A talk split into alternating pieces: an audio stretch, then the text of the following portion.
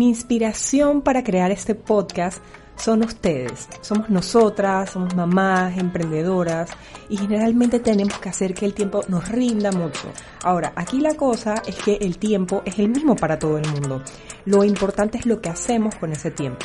Entonces, por eso, en este episodio número 20 vamos a hablar de este tema que me apasiona muchísimo y además para que podamos entender juntas que no necesariamente tenemos que tener grandes o muy elaboradas soluciones para tener cambios eh, importantes, para tener cambios interesantes, para ver que las cosas funcionan mejor para nosotras, para nuestro estilo de vida, para la etapa de la vida en la que nos encontramos y para nuestra familia. Así que aquí les va con todo cariño episodio número 20 Flow Emprendedora. En Flow Emprendedora hablamos de los aciertos y desaciertos para tener nuestro propio negocio. Yo soy Tatiana de León. Bienvenida.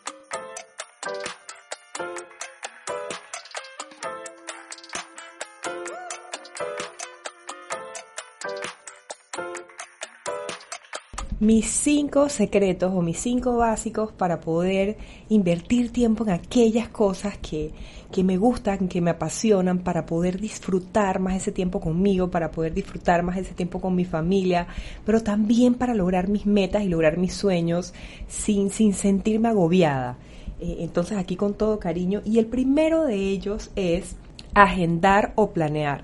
Tener un lugar donde yo pueda escribir todas las cosas, eh, qué tengo que hacer por tipo de cosas. Por ejemplo, yo llevo eh, una agenda digital en donde yo tengo como mi proyecto o mis proyectos o mis emprendimientos y aparte llevo mi vida eh, personal todas las citas que tiene mi hijo, las citas que tengo con mi esposo, las citas que tenemos como familia, todos los compromisos los tengo en un, en un lugar, pero mi calendario yo lo puedo eh, modificar o lo puedo ver de acuerdo a eh, el tipo de compromiso o, el, o la actividad o el tipo de proyecto, ¿no?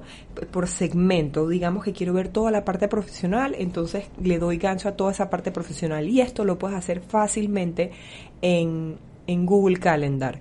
Les voy, a, les voy a grabar pronto un reel para que puedan ver cómo funciona.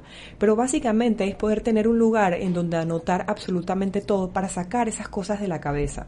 Entonces este tip sencillito y aunque tú no seas digital, también te puede funcionar, pues puede ser un cuaderno y puedes llevar este sistema eh, Bullo, que es el Bullet Journal, que hemos hablado con invitadas anteriores sobre esta, sobre esta técnica, eh, perdón, sobre esta metodología, y estoy segura que para todas aquellas que no son tan digitales les puede funcionar y es preciosa metodología.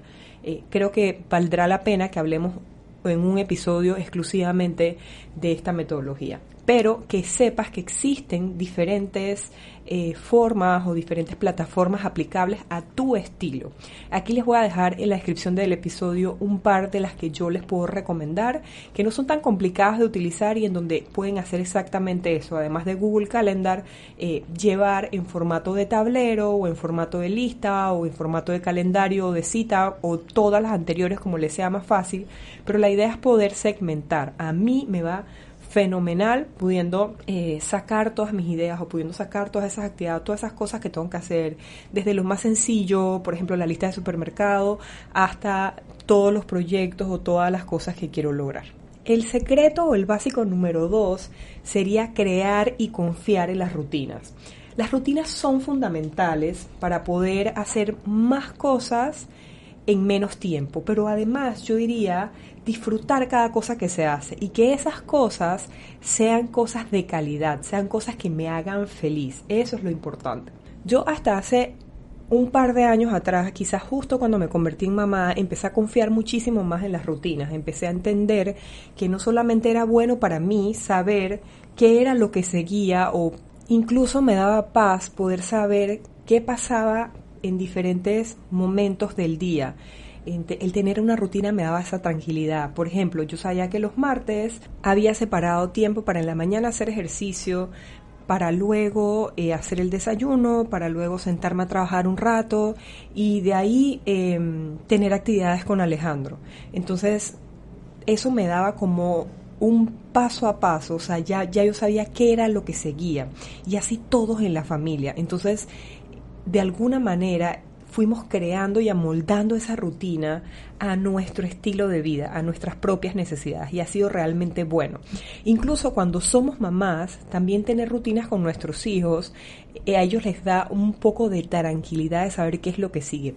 Otro ejemplo, voy con Alejandro al supermercado y ya el decirle, mi amor, vamos a ir al supermercado, nos vamos a bajar, vamos a hacer esta lista de cosas, con esta lista de cosas vamos a ir al super, nos vamos a bajar, vamos a comprar esto y regresamos a la casa.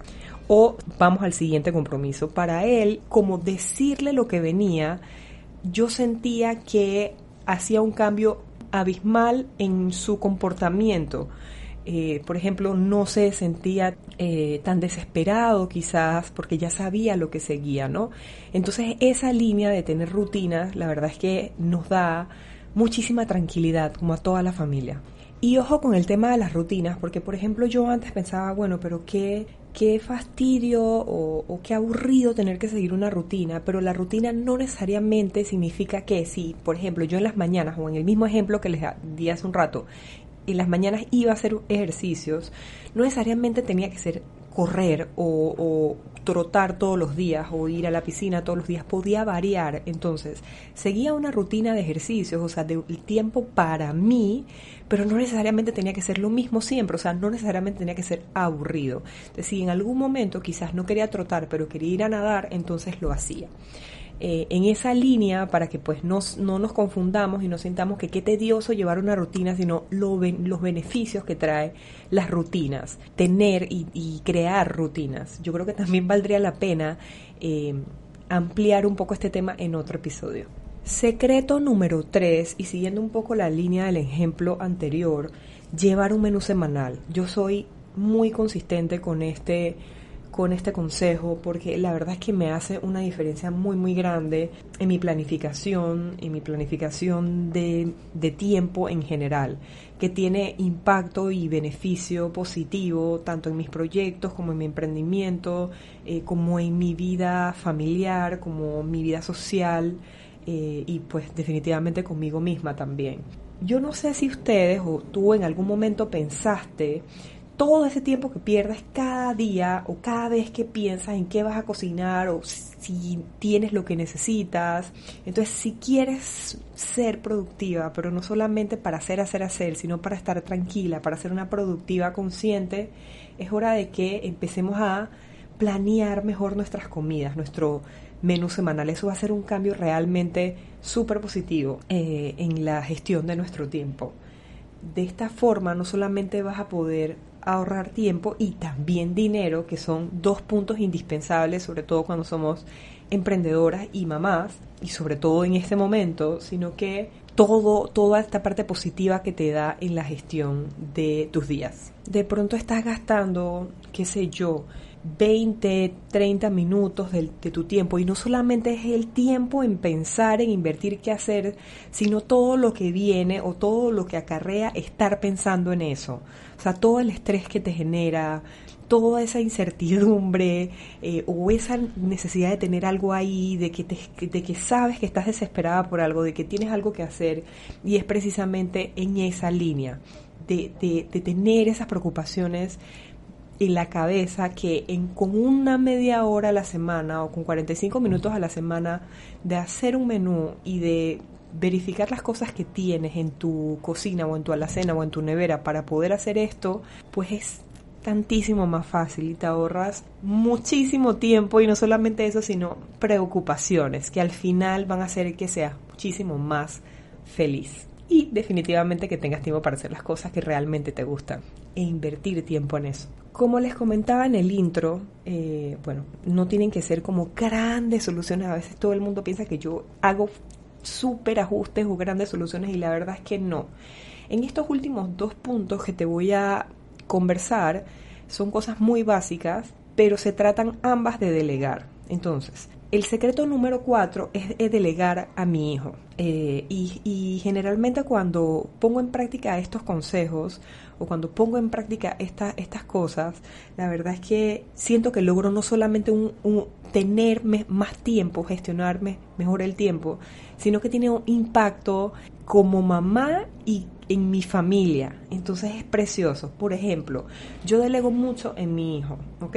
Si tienen edad suficiente, no está mal que les deleguemos pequeñas tareas a nuestros hijos, ¿ok? Tareas básicas que ellos mismos puedan colocar su ropa sucia en donde va, que puedan colocar su toalla cuando salen del baño en el lugar donde va, que recojan sus juguetes y que sean responsables por eso. Y porque aparte también son miembros y parte importante de la familia. Y yo creo que dándoles estas pequeñas labores, ellos también se sienten parte de, adicional, que era lo que les comentaba, que el impacto también en ellos con esas pequeñas acciones, además de que nos quita peso encima, a ellos les enseña a ser más responsables y a aportar por el bien del hogar y de toda la familia.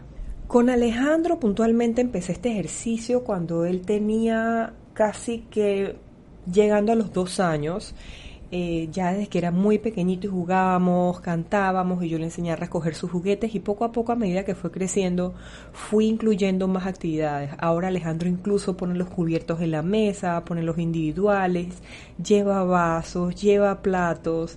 Entonces tengamos a una persona que nos esté ayudando o no, ya hay tareas que él hace porque sabe que les corresponden y no solamente eso, las disfruta. O sea, ya las hace por gusto.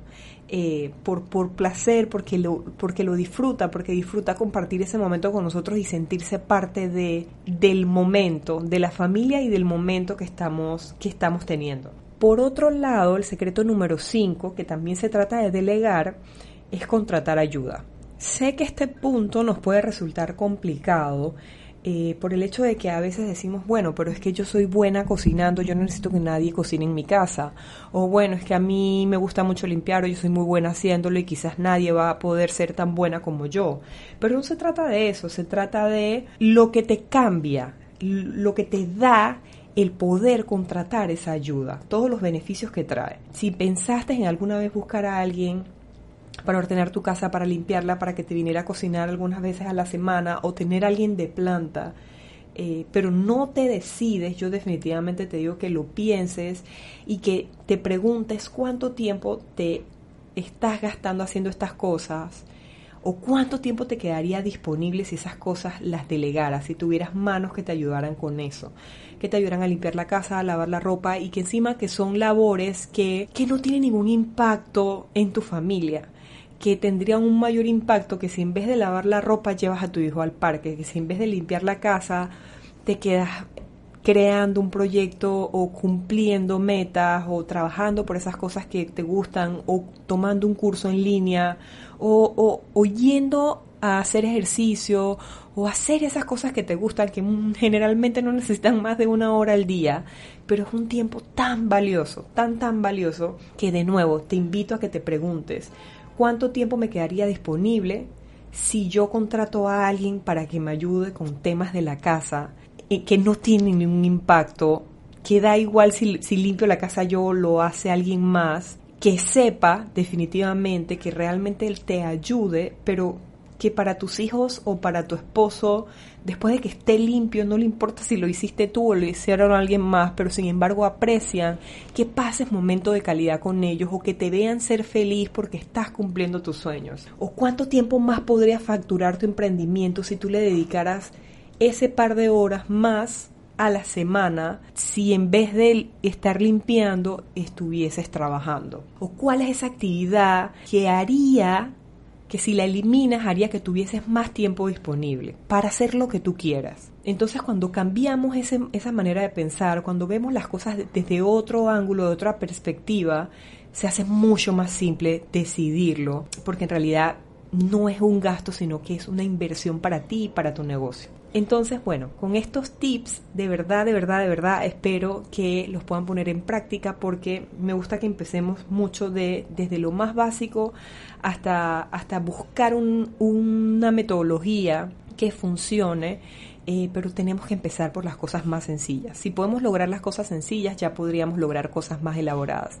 Así es que recordarte los links, los enlaces que te estoy dejando aquí con las herramientas que te recomiendo, que me han funcionado, que he utilizado, unas más sencillas que otras, adapta la herramienta a lo que tú necesitas en este momento y empieza a utilizarla y empieza a hacer estos pequeños ajustes que te dan grandes resultados y sobre todo muy positivos.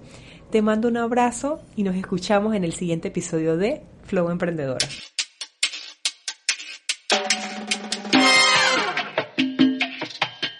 invito a que nos sigas en nuestras redes sociales arroba Tatiana de León y a que estés pendiente del próximo episodio de Flow Emprendedora.